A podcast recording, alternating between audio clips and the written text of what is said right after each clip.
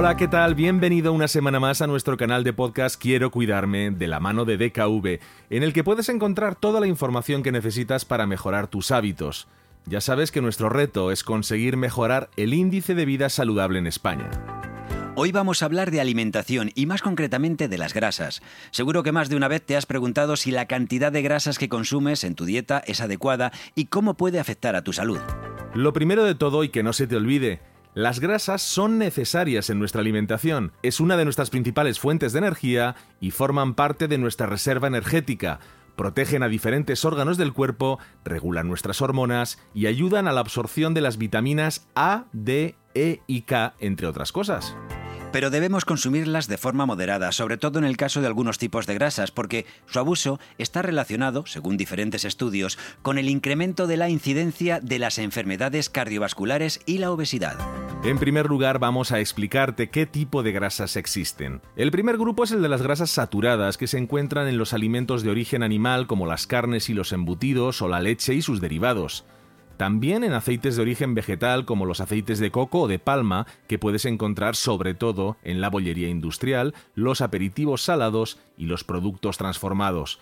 Los estudios demuestran que su consumo favorece un aumento de los niveles de colesterol LDL, o también llamado colesterol malo, que puede derivar en el desarrollo de enfermedades cardiovasculares. El segundo grupo es el de las grasas insaturadas, que a su vez se dividen en dos grupos. Las monoinsaturadas, presentes principalmente en aceite de oliva, y otras grasas de origen vegetal, como los aceites de semillas tipo girasol o colza. También se encuentran en las nueces, almendras y aguacates. Y en segundo lugar, las poliinsaturadas, que son básicas para nuestro organismo porque no las puede sintetizar por sí mismo. Por eso deben ser ingeridas a través de la dieta diaria. Son los llamados aceites esenciales omega 3 y omega 6, que están en los aceites de soja y colza, los frutos secos y en pescados grasos, como salmón, arenque, atún, caballa, anchoa o la sardina. Este tipo de grasas son necesarias porque ayudan a regular mejor el nivel de colesterol HDL en sangre, el colesterol bueno. La Organización Mundial de la Salud nos recomienda un consumo de grasas diario de entre el 15 y el 30% de la ingesta total de calorías. Y sobre todo, subraya que es importante fijarse en la calidad y el tipo de grasa que consumimos. Para reducir el riesgo de sufrir una enfermedad cardiovascular, debemos reducir el aporte de las grasas saturadas y en su lugar consumir grasas insaturadas. Todavía nos queda hablar de un tipo de grasas. Son muy poco saludables y por eso las hemos dejado para el final. Son las llamadas grasas trans, que forman parte del grupo de las grasas insaturadas. Se forman mediante un proceso industrial llamado hidrogenación, que se lleva a cabo con algunos alimentos y que modifica su composición, por lo que pasan de ser grasas insaturadas a grasas saturadas y sólidas. Las puedes encontrar en alimentos fritos, como los snacks, en productos horneados, bizcochos, bollos o galletas y en las comidas preparadas.